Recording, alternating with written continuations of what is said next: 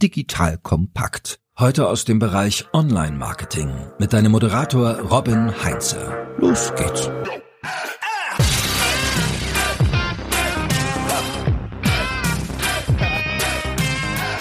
Leuten etwas zu verkaufen, die tatsächlich etwas von dir hören wollen, ist effizienter als Fremden, die das nicht wollen, sagt Seth Godin. Liebe Hörerinnen, liebe Hörer, ich bin Robin Heinze, Mitgründer und Geschäftsführer der Online-Marketing-Agentur Morefire. Und bei mir ist heute die großartige Katharina Dels von unserem geschätzten Kunden Planterkorb. Katharina ist dort Head of Marketing und hat auch davor schon reichlichste B2B-Erfahrungen gesammelt, wenn ich es richtig recherchiert habe, bei Google, Airbus und Sasol. So, mit Katharina spreche ich jetzt darüber, wie ich gute Leads gewinne und vor allem auch die identifiziere, die gerne von mir hören wollen, damit ich daraus dann auch mehr Verkäufe generiere. So viel von mir. Liebe Katharina, schön, dass du da bist und dir die Zeit nimmst. Hallo Robin, danke für die Einladung. So, Katharina, starten wir direkt mal rein. Wann ist ein Lied ein guter Lied? Was sagst du? In unserem Fall würde ich sagen, wenn er nicht nur super hot ist, sondern auch super cool. Und jetzt äh, fragst du dich vielleicht so ein bisschen, okay, was soll das bedeuten? Aber da kommen wir vielleicht noch im Laufe des Gesprächs dazu.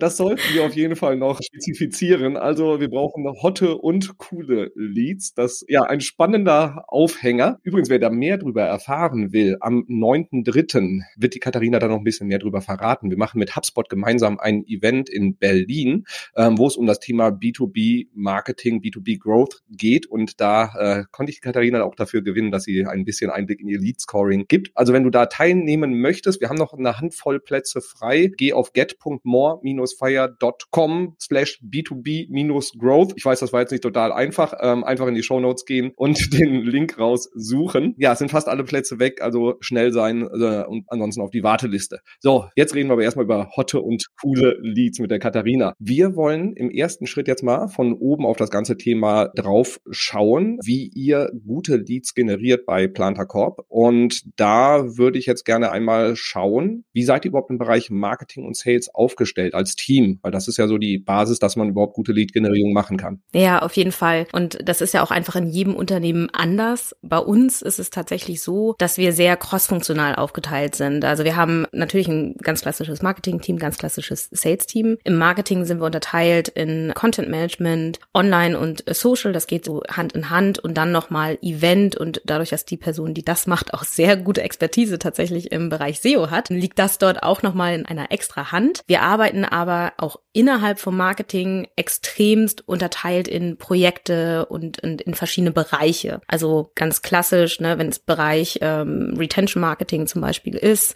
äh, dass wir dann unter Projekte haben, dann werden eben auch die Spezialisten entsprechend zur Umsetzung des Projektes herangezogen. Ähnlich ist das mit Sales, also im Sales-Bereich und Business Development-Bereich haben wir klassisch Business Development Manager und Sales Manager, die quasi Account Management betreiben, also die Bestandskunden pflegen und das Cross-Selling auch so ein bisschen vorantreiben. Und auch mit denen arbeiten wir wirklich sehr eng vernetzt. Gott sei Dank. Das ist nicht immer so in allen Unternehmen. Und ich bin ganz dankbar, dass es dort, wo ich jetzt bin, so ist. Und deswegen, wir machen tatsächlich nichts, ohne dass Sales da einmal als Sparring-Partner herhalten muss. Manchmal verfluchen sie es schon. Aber genau, wir arbeiten wirklich projektbasiert, crossfunktional und die Experten, die sich da in dem Bereich, in dem Kundensegment am besten auskennen, werden dann auch für die entsprechenden Marketingaktivitäten zu Rate gezogen. Das klingt ja nahezu perfekt und aus vielen Jahren B2B-Marketing-Praxis glaube ich nicht, dass alles reibungslos so funktioniert. Jetzt mal so mal unter uns. Wir sind jetzt gerade quasi unter vier Ohren, vier Augen. Marketing und Sales läuft reibungslos oder gibt es da auch ab und zu mal gewisse Schnittstellen, Thematiken, sagen wir mal? Ja, also tatsächlich, ich glaube, ich habe in zweifachen Sinne Glück gehabt. Einmal, weil das, das Team noch relativ jung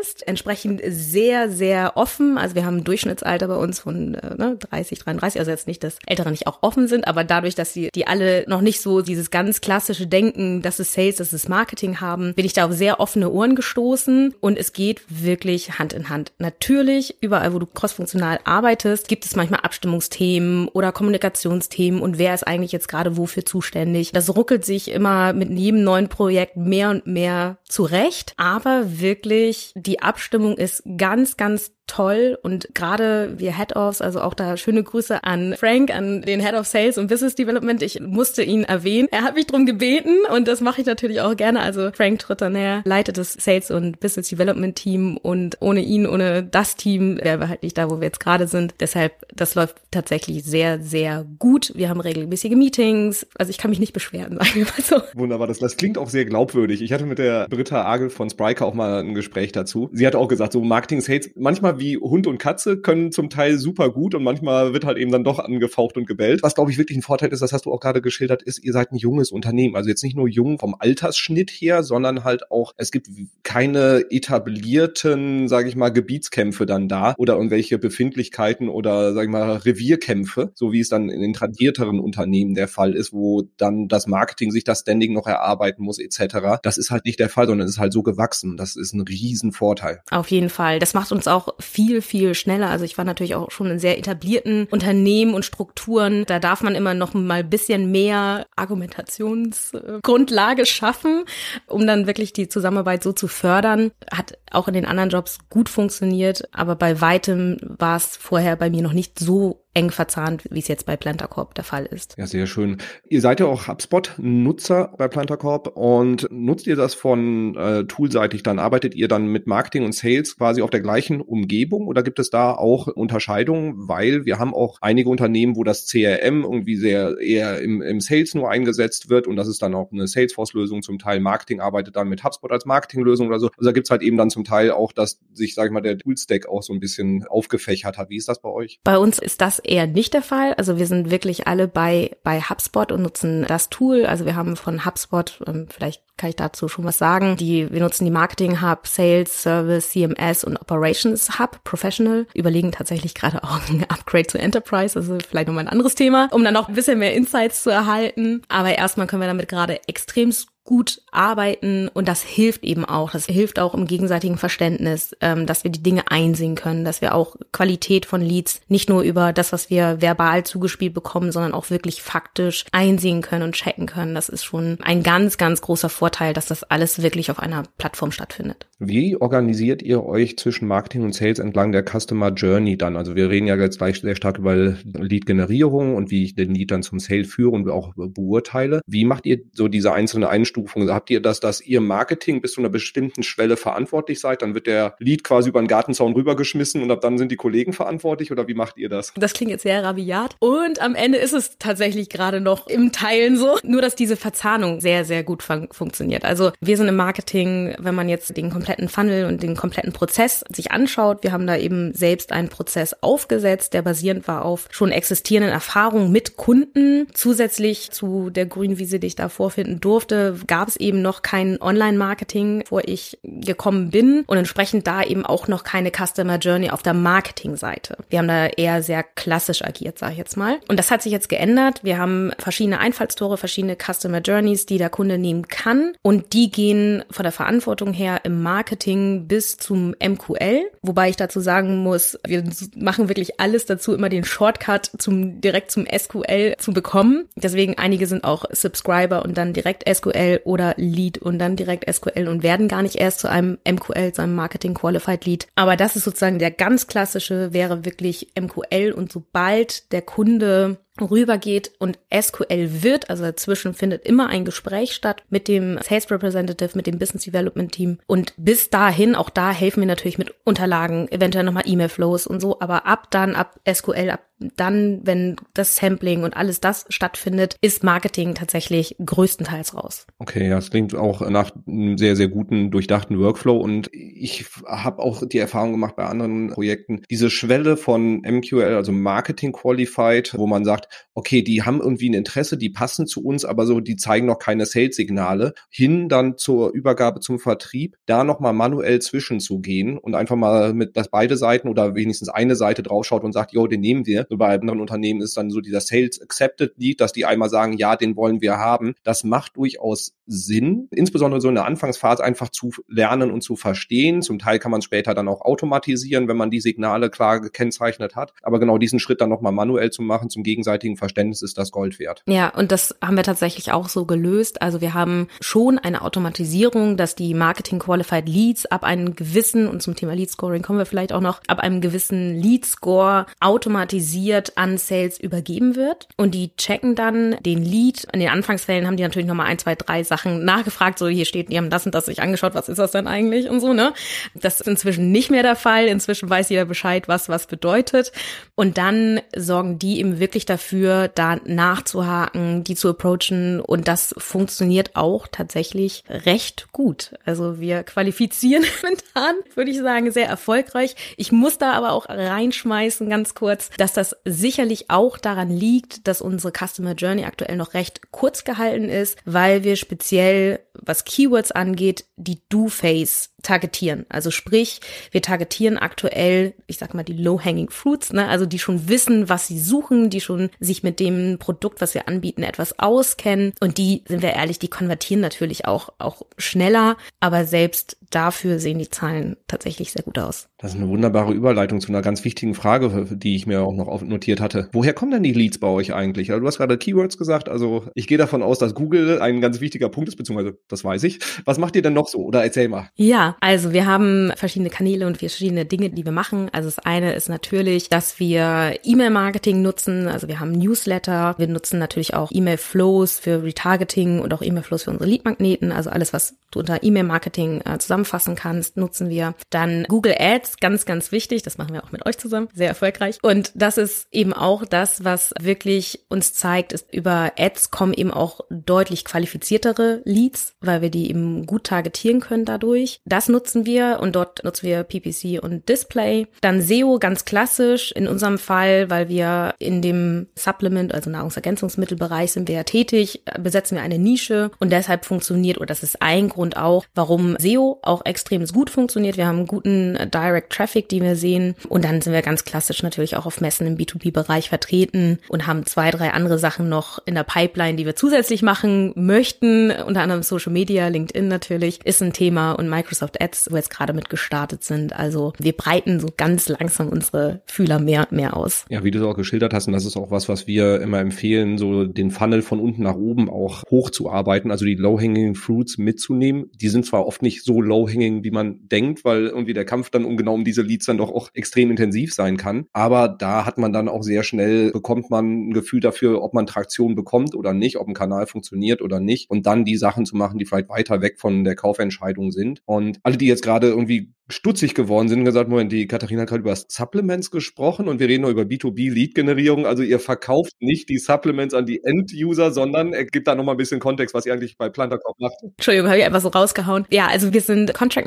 Manufacturer, also wir sind Lohnhersteller, könnte man auf gut old Deutsch sagen. Also sprich, wir produzieren Nahrungsergänzungsmittel für andere Brands, für andere, ja, E-Commerce-Unternehmen oder Wholesaler die eben mit eigener Marke unter eigener Marke unsere Produkte dann äh, vertreiben. Also Planterkorb im B2C-Bereich sieht man nicht, also wird man nicht finden, weil da immer andere Marken quasi auf unserem Produkt draufstehen. So, nächster Kanal wäre dann, hast du gerade schon gesagt, LinkedIn. Ist ja auch relativ naheliegend. Kannst du auch so ein bisschen Einblicke noch geben, was ihr offline macht? Weil das finde ich halt eben auch mal so ganz spannend, weil es ist im B2B-Bereich jetzt wieder nach Pandemie durchaus ein Kanal, der relevant ist. Du hast gerade Messen angesprochen. Kannst du ein bisschen Kontext geben? Ja, sehr gerne. B2B, weiß ja, es ist immer Messe sehr gern gesehen und auch da gibt es natürlich in dem Bereich, in dem wir tätig sind, große Messen, die sind teilweise, gehen die eher so aus dem, kommen die aus dem Food-Bereich, weil Nahrungs Nahrungsergänzungsmittel ist immer so ein Zwischending zwischen Food Industry und Pharma Industry. Und je nachdem, nach, nach Land und unserer äh, Länderstrategie gibt es dann natürlich verschiedene Messen, die für uns in Frage kommen. Zusätzlich auch im Bereich White Label, ne? also wenn andere Leute quasi ihren, ihre Marke draufdrucken bei uns, äh, ist natürlich White Label und Private Label ein Thema. Und danach wählen wir die Messen aus, die wir besuchen. Und auch da haben wir bislang immer richtig gutes Feedback bekommen. Und für uns, klar, ist das auch eine Möglichkeit, Leads zu generieren. Und es ist nicht der einzige Fokus, würde ich jetzt mal sagen. Es ist natürlich auch da ganz viel Brand Awareness vor Ort sein, als Pionier auch wirklich visible zu sein. Das schwingt dann natürlich immer mit Und Leads sammeln wir, speisen wir auch alle schön bei HubSpot rein, damit wir es nachverfolgen können mit Sequenzen und allem drum und dran. Das nutzen wir natürlich. Aber ja, es ist nicht der einzige Fokus, warum wir auf Messen gehen. Und das ist aber auch fast, also wir planen auch noch weitere Dinge, wie zum Beispiel Kongresse und Kundenevents. Das ist aktuell aber im Offline-Bereich tatsächlich das einzige, wo wir gerade reinschauen oder was wir bislang gemacht haben. Und dann natürlich, wo wir auch aktiv sind, das geht vielleicht eher so Richtung PR, dass wir, wir haben ein R&D-Team und da eben auch, dass wir mit den Universitäten zusammenarbeiten. Wir haben auch viele Werkstudenten bei uns ähm, und da eben auch präsent sind, um quasi das, was wir machen, eben auch dort weiter zu verbreiten. Das hat dann aber eher noch weniger was mit Lead-Generierung und dem allen zu tun, sondern auch da eher mit einer ja, mit einer Visibilität und mit einem Netzwerk aufbauen, ja. Dann lass uns jetzt mal eine e-, Etage tiefer noch gehen, in den Maschinenraum rein von Planta Corp im, im Bereich Marketing. Du hast vorhin schon gesagt, SEA ist halt eben für euch ein ganz, ganz wichtiger Kanal zur Lead-Generierung. Und was ich halt ja aus dem gemeinsamen Projekt weiß, ist, dass ihr halt was macht, was ich eigentlich gerne bei jedem B2B-Unternehmen so sehen würde, aber ihr macht es halt vorbildlich und manche tun sich da ein bisschen schwerer mit, dass diese Verzahnung von SEA und dem CRM und allem, was man dann hinten raus noch machen kann, damit man halt nicht nur irgendwie sieht im Google Ads Konto, ja, es kommt jetzt irgendwie, ne, wir haben 400 Leads zum Preis von X irgendwie reingeholt, sondern was passiert denn mit den Leads im Nachgang? Weil der Wert eines Leads kann halt eben extrem unterschiedlich sein. Kannst du da mal ein bisschen Einblicke geben, wie ihr da vorgeht und so was eure Erfahrungswerte dann auch damit sind? Ja, super gern. Also, wie gesagt, wir hatten da wieder den Vorteil, dass wir eine sehr grüne Wiese hatten und wir das alles schön von Scratch aufbauen konnten. Wir haben wirklich alle Landing Pages, die wir bislang erstellt haben, für die SEAs auch in HubSpot, eben in der Hub dort erstellt. Entsprechend fließt der ganze Datensatz auch bei HubSpot rein. Also, wenn jemand ein Sign-up macht, dann sehen wir das eben in HubSpot und von dort aus können wir das dann weiterverfolgen. Das bietet extrem viele Vorteile. Eben auch spätestens, wenn dann der MQL übergeben werden darf darf an Sales, dass die auch wirklich wissen, okay, was weiß der denn schon und wo liegen dann die Schwerpunkte und woran ist die Person dann mehr interessiert eventuell. Das ist halt extrem gut. Wir haben dort auch super, also alle Forms, die wir eingebettet haben, ne, also alle Kontaktforms, alle Newsletter-Forms, das ist alles HubSpot, also es sind alles HubSpot-Forms, also auch in unserer WordPress-Website äh, nutzen wir HubSpot-Forms. Zusätzlich, klar, ganz klassisch, Newsletter wird ebenso ausgespielt über HubSpot. Wir haben zusätzlichen äh, Scoring in place. Ich glaube, da kommen wir nachher noch mal ganz kurz drauf zu, zu sprechen vielleicht. E-Mail-Flows, auch das hat was mit der Verzahnung zu CMR zu tun. Also wir haben verschiedene E-Mail-Flows, äh, die automatisiert abgefeuert werden, sage ich immer, in place. Und zusätzlich, ich glaube, das war so nochmal so gerade im Bereich SEA so ein Kickstarter oder echt so ein Optimierungstool, was ich anfangs echt so ein bisschen unterschätzt habe. Aber wir haben Google Ads eingebunden in HubSpot und HubSpot Events genutzt. Und das ist wirklich, also wenn das jemand noch nicht gemacht hat, bitte, bitte tut das, weil sobald quasi ein Lead einen anderen Stage, also ein Lifecycle Stage wechselt, wird ein Signal an Google geschickt, an Google Ads und dann eben funktioniert einfach besser, weil Google dann mehr weiß, hey, wen muss ich denn eigentlich targetieren und wer ist denn in Anführungsstrichen mehr wert und deshalb wird da vielleicht auch bisschen mehr Geld auf die und die Persona automatisiert gespendet. Oh Gott, ich bin voll im Denglischen, aber ich ich glaube, du verstehst mich.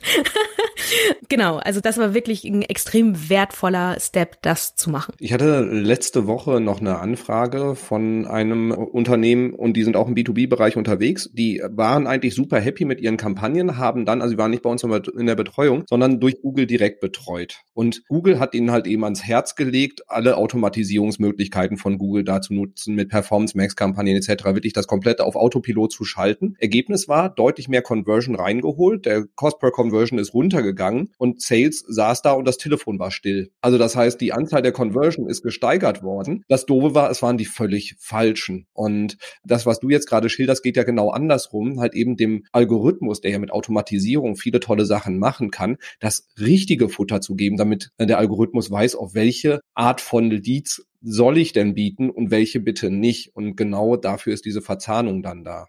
Ja, genau, also super erklärt, deswegen finde ich das echt, also bei uns war es wirklich Game Changer, muss ich sagen. Das ist jetzt kein HubSpot Tool Pitch, also man kann es auch mit anderen Lösungen machen. Wir sehen bei Salesforce kann man es auch auf eine ähnliche Art und Weise machen. Mit HubSpot die Integration ist tatsächlich verblüffend einfach, so unsere Erfahrung. Salesforce bisschen komplizierter, aber geht auch und auch andere CMs werden es machen. Deswegen wichtig, macht es einfach. Also sorgt dafür, dass ihr diese Daten ins Google Ads Konto in Google Analytics reinbekommt, weil das ist halt super super wertvoll. Kannst du mal so ein bisschen Einblick geben vorher nachher? Wie hat sich sich das dann bei euch bei den Kampagnen, bei den Leads, bei der Qualität ausgewirkt? Also natürlich schwankt das immer mal, ne? Also Cost per Conversion oder Post, äh, Cost per Lead schwankt natürlich, weil ne, bei uns im Sommer alle sind gesund, weniger Nachfrage und so weiter. Deswegen es ist, man glaubt es nicht, aber trotzdem auch bei uns teilweise ein bisschen ein Saisongeschäft. Aber overall, also als, als Durchschnitt hat das also über 50 Prozent Reduktion der Kosten gebracht pro Lead. Alle, die jetzt B2B machen, sie wissen, was Cost per Lead in B2B bedeuten kann. Also das ist schon echt ein Brett und 50 Prozent Reduzierung. Plus du hast eine höhere Transparenz, was die Qualität auch angeht. Das ist Gold wert. Also wenn ihr das bisher noch nicht macht, das unbedingt auf die Agenda packen. So, und jetzt geht's nämlich darum, Lead-Qualität. Lead-Scoring, du hast vorhin schon dezent angedeutet, ihr habt heiße und kalte Leads oder beides. Oder wie bewertest du ein Lead? Wann ist ein Lead ein guter Lead? Wann wirfst du ihn über den Gartenzaun, wie ich es vorhin so schön in der Schrebergartendenke gesagt habe? Kannst du da mal ein bisschen Einblicke bei euch geben? Weil, kann ich jetzt schon spoilern, das ist ziemlich spannend, wie ihr das macht. Tatsächlich finde ich nicht nur spannend, sondern auch echt, wir hatten extremst viel Spaß, als wir damit gestartet sind, weil es fing so ein bisschen an, dass wir natürlich auf Sales-Seite, damit sie die MQLs, die wir rübergeben, eben auch qualifizieren können und gut qualifizieren können, ähm, haben die eben auf der Company-Seite, also bei HubSpot ist es ja geteilt zwischen Client und Company-Interface, und auf der Company-Seite haben die dann den sogenannten Coolness-Index eingeführt. Also wie cool ist eigentlich so gerade diese Anfrage und dieser Lead? Und da sind unterschiedliche Daten drin eben. Also na, gibt es schon ein Projekt? Wie groß ist das Budget, was investiert werden soll und so weiter. Und je nachdem sind auf der Coolness-Index-Seite da natürlich verschiedene Kriterien drin und die sagen dann dem Sales, hey, der ist eben not so cool, cool oder super cool. Das sind die drei Stufen. So, und so davon so ein bisschen inspiriert wurden wir dann im Marketing und haben dann gesagt, ja, Moment, wenn die irgendwie sagen, wie cool einer ist, weil ich, man kennt natürlich so Hot Lead, ne, das ist natürlich ein Begriff oder sollte jedem ein Begriff sein, dann nehmen wir doch den Scoville Scale. Wie scharf, wie heiß ist quasi ein Lead. Und wir haben das unterteilt in explizite Daten und implizite Daten. Also explizite Daten können automatisiert gescreent werden von Unternehmensseiten, also Größe, in welcher Industrie sind die tätig, fallen da bestimmte Stichwörter. Da haben wir ein Punktesystem hinterlegt und dann eben die wirklich impliziten Daten von dem User, also sprich, wie aktiv interagiert die Person mit unseren Marketingaktivitäten, die wir machen.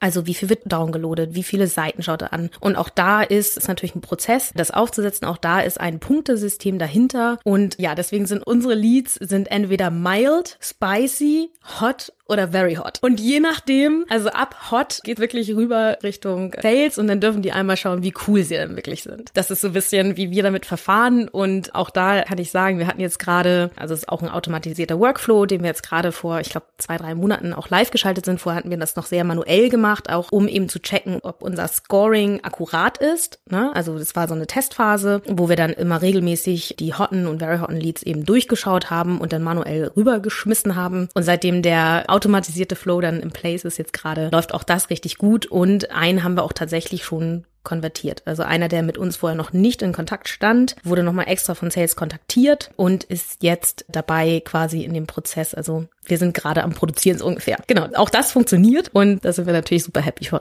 Ich finde diese Thematik extrem cool oder hot, wie auch immer, oder beides. Wir haben auch Teile davon, weil wir auch, so dieses Thema Lead Scoring ist bei uns auch so ein ongoing Prozess. Also das heißt, wir setzen uns regelmäßig zusammen, gucken uns die Sachen an, gucken uns diese Schwellenleads auch an. So welche, die kurz davor stehen, dass wir eigentlich an Sales übergeben oder welche, die wir an Sales übergeben haben, wo wir eigentlich nicht sicher sind, ob das jetzt schon gut war und gehen da manuell rein. Und als wir dann gesprochen hatten darüber, wie ihr das macht, haben wir auch direkt Elemente davon übernommen und fand das auch mega, mega gut. Und auch eine totale Empfehlung. Schaut euch das Scoring regelmäßig an, wenn ihr Änderungen macht. Geht in einzelne Leads rein. Schaut von beiden Seiten aus drauf und sagt, nee, wenn Sales sagt, ja, den hätte ich gerne früher gehabt oder nee, was soll ich damit? Also das, das hilft einfach, dieses Scoring dann kontinuierlich weiterzuentwickeln. Spannende Frage dann. Also ihr schaut erst drauf, wie aktiv ist jemand und dann schaut ihr, ist das Unternehmen und die Buyer-Persona die richtige, wenn ich das jetzt richtig interpretiert habe oder andersrum? Jein, also wir haben im Scoville Scale ebenso auch Unternehmensdaten mit drin. Ne? Also alles, was wir quasi automatisiert screenen können und scoren können. Und dann quasi erst dann wird nochmal ganz im Detail, weil egal wie groß ein Unternehmen ist, wie groß jetzt das Projekt für diesen Bereich ist, zum Beispiel ist das, das bekommen wir eben nicht automatisiert gemessen. Deshalb das funktioniert tatsächlich erst im Gespräch. Aber wir versuchen eben sie sehr, sehr schnell auch immer in ein Gespräch und in einen direkten Austausch zu bringen,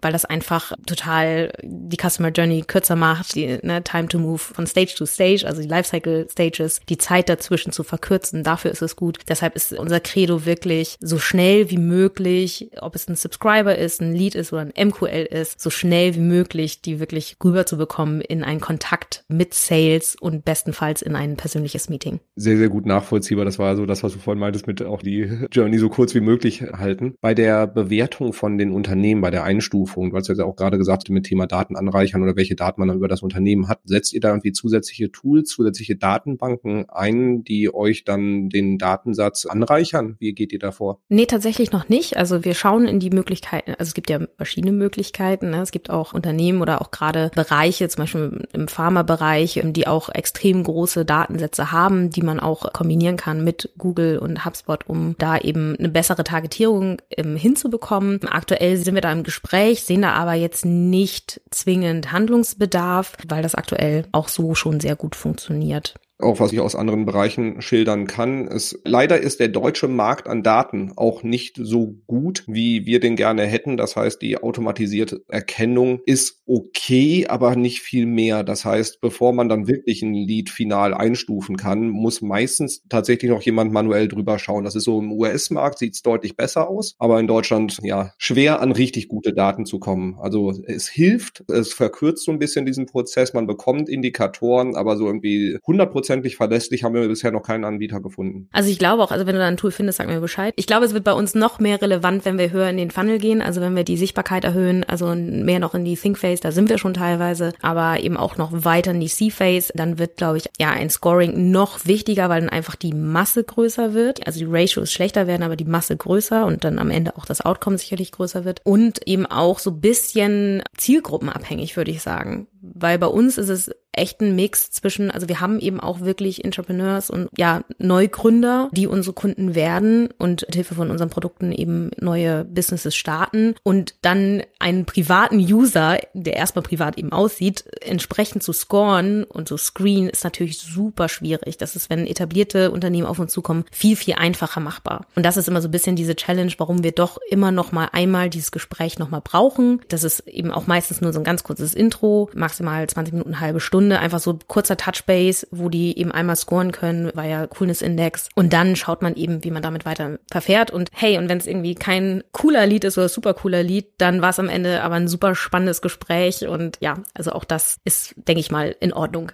Ja, da sprichst du auch was Gutes an, nämlich je nachdem, welchem Segment man unterwegs ist. Wenn du irgendwie den gehobenen deutschen Mittelstand durchscoren willst, das funktioniert ganz gut. Aber sobald es an Scale-Ups gibt, dann gibt es auch Unternehmen, die haben vier, fünf, 600 Mitarbeitende, die tauchen da als kleine Bude mit fünf Leuten auf, weil sie dann halt eben als zuletzt mal die Daten gezogen worden sind, auf diesem Level waren. Und das macht halt keinen Sinn. Oder Holdingstrukturen. Dann wird dir halt eben eine Holding angezeigt mit 20 Mitarbeitenden, aber da stecken eigentlich ein Unternehmen mit 20.000 hinter. Und da stoßen die, diese automatischen Scorings an Grenzen. Das Deswegen ausprobieren, klar, aber auch immer gucken, dass man da im Zweifelsfall nochmal selber den Finger in die Wunde legt quasi. Und auch so ein bisschen, also das hat mir nochmal gefallen, vielleicht kann ich das auch noch einmal teilen oder das hat uns geholfen, halt auch wirklich zu überlegen, hey, welche Kunden wollen wir denn nicht haben? Und dann eben auch nicht nur mit positiven Scorings, sondern auch mit negativen Scorings zu arbeiten. Also bei uns ist zum Beispiel auch, wir sind selbst Mittelstand, ne? Ab einer gewissen Größe wird es wirklich auch schwierig für uns, da eben die Volumina abrufen zu können. Und deswegen haben wir eben auch Negativ-Scores in unserem Scoring. Auch das hilft. Also nicht nur zu wissen, wie man, mit wem man zusammenarbeiten möchte, sondern auch mit wem man nicht zusammenarbeiten möchte. Das hilft sehr, sehr gut, ja. Äh, wird oft unterschätzt und ähm, dann landen auf einmal Leute irgendwie im Sales, die da wirklich so überhaupt nicht hingehören und das verbrennt einfach nur Ressourcen auf beiden Seiten. Das ist ja auch unnötig. Genau noch einmal zur Einordnung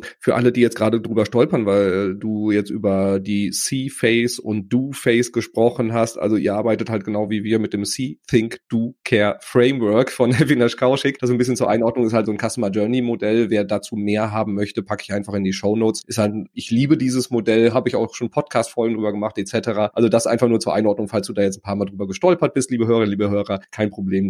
Die, deine Fragezeichen werden wir auflösen können. So, wir haben jetzt gerade ganz viel über den Score gesprochen. Das ist ja eine Kennzahl oder eine Zahl, sage ich mal, die bei euch eine sehr, sehr hohe Relevanz hat. Und was mich jetzt auch interessiert, weil wir haben jetzt auch viele andere Head of Marketings, die hier zuhören. Und ein Thema ist eigentlich in jedem Gespräch, wie sieht dein Report Reporting eigentlich aus? Auf welche Zahlen schaust du? Was sind reine Kennzahlen für dich? Was sind die KPIs, an denen du dich orientierst, an denen du auch dich selber misst und gemessen wirst? So, wie sieht der Zahlenkosmos außerhalb des Covil-Scores, der, glaube ich, auch Planter Corp exklusiv ist, so bei dir in der Welt aus? Ja, auch das teile ich gerne, weil ich weiß, KPIs, Kennzahlen ist, äh, ist immer ein Thema. Also wir, muss ich dazu vielleicht sagen, man kann natürlich auch äh, Google und Google Analytics und auch HubSpot noch mehr verzahnen sogar, als das wir tun. Wir schauen auch dort in Möglichkeiten rein, aber aktuell schaue ich wirklich, was Kennzahlen angeht, alles mir über äh, Google, Google Analytics zusammengefasst im Data Studio an. Das ist wirklich von der C-Phase, wo ich mir an, wo wir schauen, neue Nutzer und so weiter, wie entwickeln sich je nach unseren Aktivitäten eben auch diese Zahlen. In der Think Phase dann solche Dinge wie Button-Clicks und so weiter. Und dann in der Do Phase, wo es dann in Anführungsstrichen richtig interessant wird, da dann eben nochmal auch Contact Form Sign-ups und so weiter. Das ist erstmal nur zu, um zu schauen, wie entwickelt sich das von Woche zu Woche, Monat von Monat. Das sind so Kennzahlen, die wir regelmäßig tracken. Und dann geht's natürlich auch um Cost per Conversions. Da kann ich vielleicht auch nochmal ganz kurz sagen, vielen Dank an Serkan, der sich darum kümmert, dass das alles immer schön im Rahmen bleibt und äh, dauerhaft optimiert wird. Ist ja ein Mitarbeiter von dir, ne? Genau, also das gucken wir uns immer an, weil, na klar, wir haben ein limitiertes Budget und Kosten ist einfach ein Punkt, ne? Das ist für uns immer so ein bisschen so zu gucken, wie, wo stehen wir da gerade und was dürfen wir investieren, um eben auch die entsprechenden Ziele zu erreichen. Entsprechend werden dann auch Budgets angepasst. Die Care Phase haben wir gerade noch gar nicht integriert. Das liegt daran, dass wir eben, ja,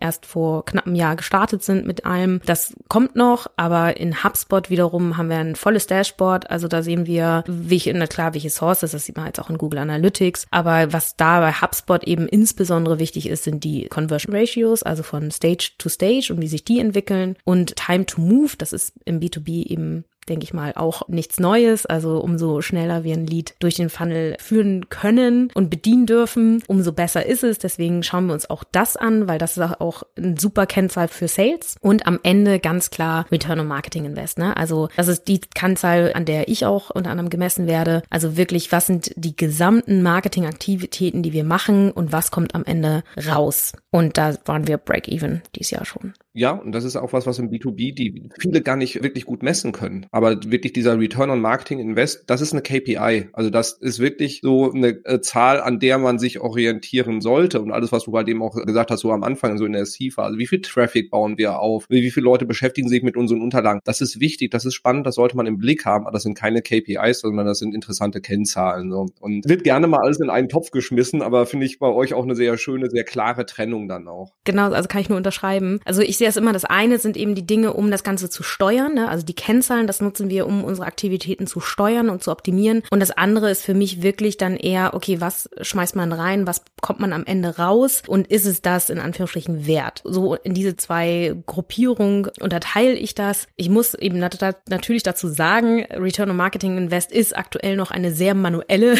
Aufgabe, die ich mache, weil wir einfach verschiedene Kanäle bespielen und wir natürlich das dann auch entsprechend, das mache ich noch wirklich sehr manuell und zusätzlich dadurch, dass wir diese Datenlage noch nicht so lange haben, was vielleicht auch ganz spannend ist, ist immer eine Frage wirklich den Lifetime Value von den Kunden. Denn Kunden, die bei uns sind, die ordern ja nicht nur einmal, sondern eben bestenfalls mehrfach und haben deswegen einen bestimmten, ja, Customer Lifetime Value. Und selbst ohne den stehen wir aktuell schon sehr gut da, kann ich sagen. Und wenn man dann noch den Lifetime Value dazu rechnet, dann sieht man eben auch wirklich, dass die Investitionen, die wir in Marketing getätigt haben, dann auch wirklich, ja, sich langfristig lohnen. Genau, du hast auch gerade gesagt, die Care-Phase, also so wie nutze ich meine Bestandskunden, um die halt eben zu glücklichen Stammkunden und Mehrfachkäufern zu machen. Wer da tiefer eintauchen will, einfach mal eine, Folge im Podcast zurück scrollen quasi, weil da hat der Samuel von Spriker das Thema Customer Marketing, also wie mache ich Marketing mit meinen Bestandskunden, hat der wunderbar mal aufgezeigt, weil das ist, Riker ist da auf einem wahnsinnig hohen Level. Also wer da tiefer eintauchen will, unbedingt dem Samuel zuhören. Super, super spannender Input. Also einfach eine Folge zurück von letzter Woche. Da gibt's richtig was auf die Ohren zu. Ja, ohne Witz, das werde ich mir auch anhören, weil das ist das nächste, wo wir ran wollen. Wir mussten natürlich erstmal so ein bisschen mit dem kleinen Team auch Prioritäten setzen. Und die Careface, also das ist ja dann ne, auch die, das Bestandskundenmarketing, das wirklich gut strategisch aufzubauen, ist auf jeden Fall der nächste Schritt. Den machen wir noch sehr in Anführungsstrichen manuell. Deswegen höre ich mir dann auch mal an. Danke für den Tipp.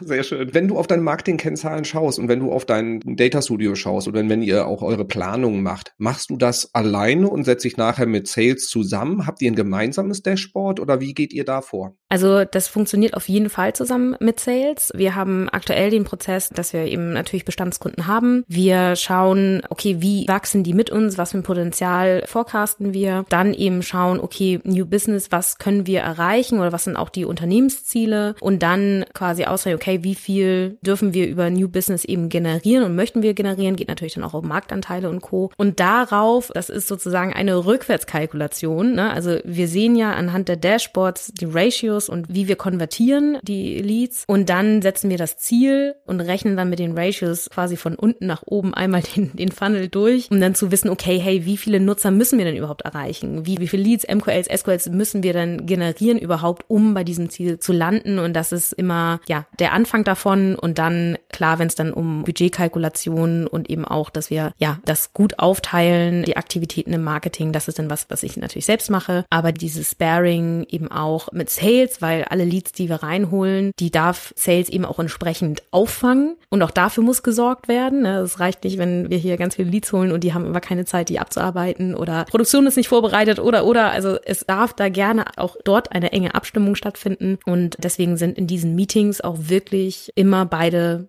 da. Also wenn der Forecast für Sales besprochen wird, bin ich dabei. Und wenn die Marketingaktivitäten besprochen werden, ist Frank dabei, damit dieser Austausch auch wirklich stetig stattfindet und alle auch gleichermaßen informiert sind.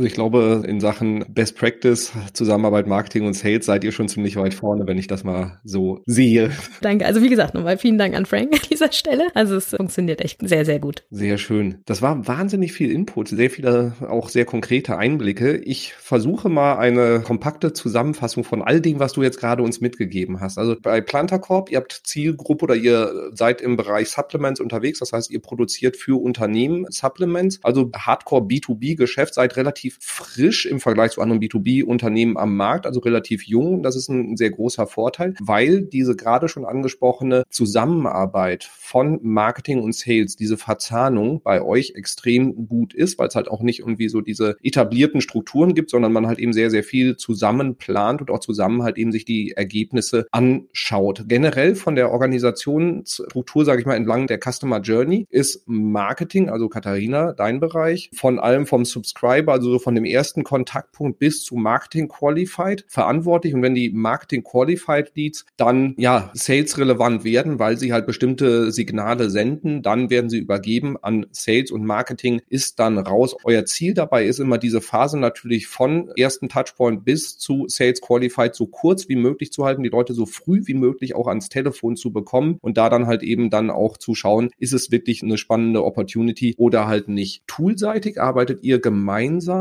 in HubSpot und das ist aus deiner Aussage her auch ein Riesenvorteil, weil man halt irgendwie nicht wie in verschiedenen Umgebungen unterwegs ist, sondern halt wirklich alle auch mit der gleichen Datenbasis arbeiten und alle in dem gleichen Tools zu Hause sind. Wenn es darum geht, Leads reinzubekommen, ist das Thema Search für euch extrem wichtig, weil ihr einfach gesagt habt, so wir starten mit dem Thema und wir wollen relativ nah an der Kaufentscheidung ansetzen, weil das die low-hanging fruit sind. Das heißt, die Leute, die aktiv in eurer Nische suchen, das sind die spannendsten und da wollt ihr dann halt eben auch präsent präsent sein und geht von da aus rückwärts jetzt und guckt, dass ihr halt eben auch in früheren Phasen der Customer Journey präsent seid. Das findet bisher zum Beispiel auch in Form von Messen statt, wo ihr halt eben sagt, das ist nicht ein reines Vertriebsinstrument, sondern halt eben, da geht es auch sehr stark um, um Sichtbarkeit. Also Leads dürfen da sehr, sehr gerne generiert werden, ist aber nicht die einzige Kennzahl, auf die ihr dann schaut. Beim Thema SEA, also Google Ads, ist für euch halt eben war wirklich so dieser Game Changer SEA, also euer Google Ads Aktivitäten mit den CRM Aktivitäten zu verzahnen, so dass ihr halt eben auch im Google Ads Konto seht, wo kommen nicht nur die Leads rein, wo haben wir irgendwie einen netten Cost per Lead, sondern wo kommen die rein, die auch später zu Sales Qualified Leads, zu Opportunities und zu Deals werden. Das heißt, diese Daten zu verzahnen, um dann auch dem Google-Algorithmus genug Futter zu geben, dass die Aussteuerung in Richtung der spannenden Targets funktioniert. Und dadurch wart ihr in der Lage, halt den CPL, also Cost per Lead, um 50 Prozent zu senken bei gesteigerter Qualität Qualität, was schon für alle, die B2B-Seher machen, Traumzahlen quasi sind. Was das Spannendste ist, auch Titel dieser Episode dann quasi so das Thema heiße und kalte Leads. Das finde ich bei euch extrem interessant. Diese unterschiedliche Bewertung von coolen Leads, die aus dem Sales kommt, wenn ich es jetzt richtig mitgenommen habe. Das heißt, hier wird beurteilt, wie spannend ist ein Unternehmen und die Buyer-Persona. Also ist das ein Unternehmen, mit dem wir unbedingt sprechen wollen. Und dann kommt noch der Hotness-Faktor damit rein, wo dann beurteilt wird, wie aktiv ist dann eine Person im CRM, wie viel Content Pieces werden sich angeschaut, wie frisch ist das Ganze? Und das wird dann zusammengepackt. Und auf der Basis beurteilt ihr dann, ob ein Lead Sales ready ist, wenn ich das so richtig mitgenommen habe. Und bei den Kennzahlen und KPIs schaut ihr euch dann sehr stark den Return on Marketing Invest an, nicht nur Traffic oder Anzahl der Leads, sondern halt eben auch wirklich, wie viel Umsatz kommt dann dabei nachher raus. Und auch das macht ihr mit Marketing und Sales gemeinsam. So, das war meine Zusammenfassung. Katharina, was habe ich vergessen, was habe ich falsch wiedergegeben? Es war perfekt. Ich hätte es nicht besser sagen können. Also vielen Dank. Alles erfasst, würde ich sagen.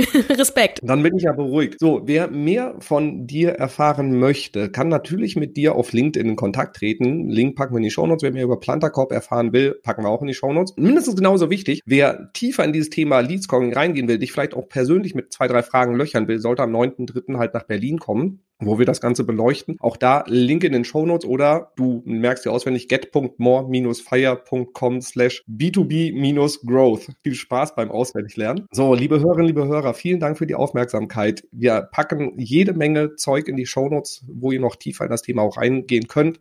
Liebe Katharina, vielen, vielen Dank für all die Einblicke. Es war mir ein Riesenfest. Ja, sehr gerne. Vielen Dank, Robin. Und ja, ich freue mich schon auf Berlin. Ich mich auch. Und dann sage ich bis zum nächsten Mal. Tschüss. Danke fürs Zuhören beim Digital Kompakt Podcast. Du merkst, hier ziehst du massig Wissen für dich und dein Unternehmen heraus. Wenn du mit uns noch erfolgreicher werden möchtest, abonniere uns auf den gängigen Podcast-Plattformen. Und hey, je größer wir werden, desto mehr Menschen können wir helfen. Also erzähl doch auch deinen Kolleginnen und Kollegen von uns. Bis zum nächsten Mal.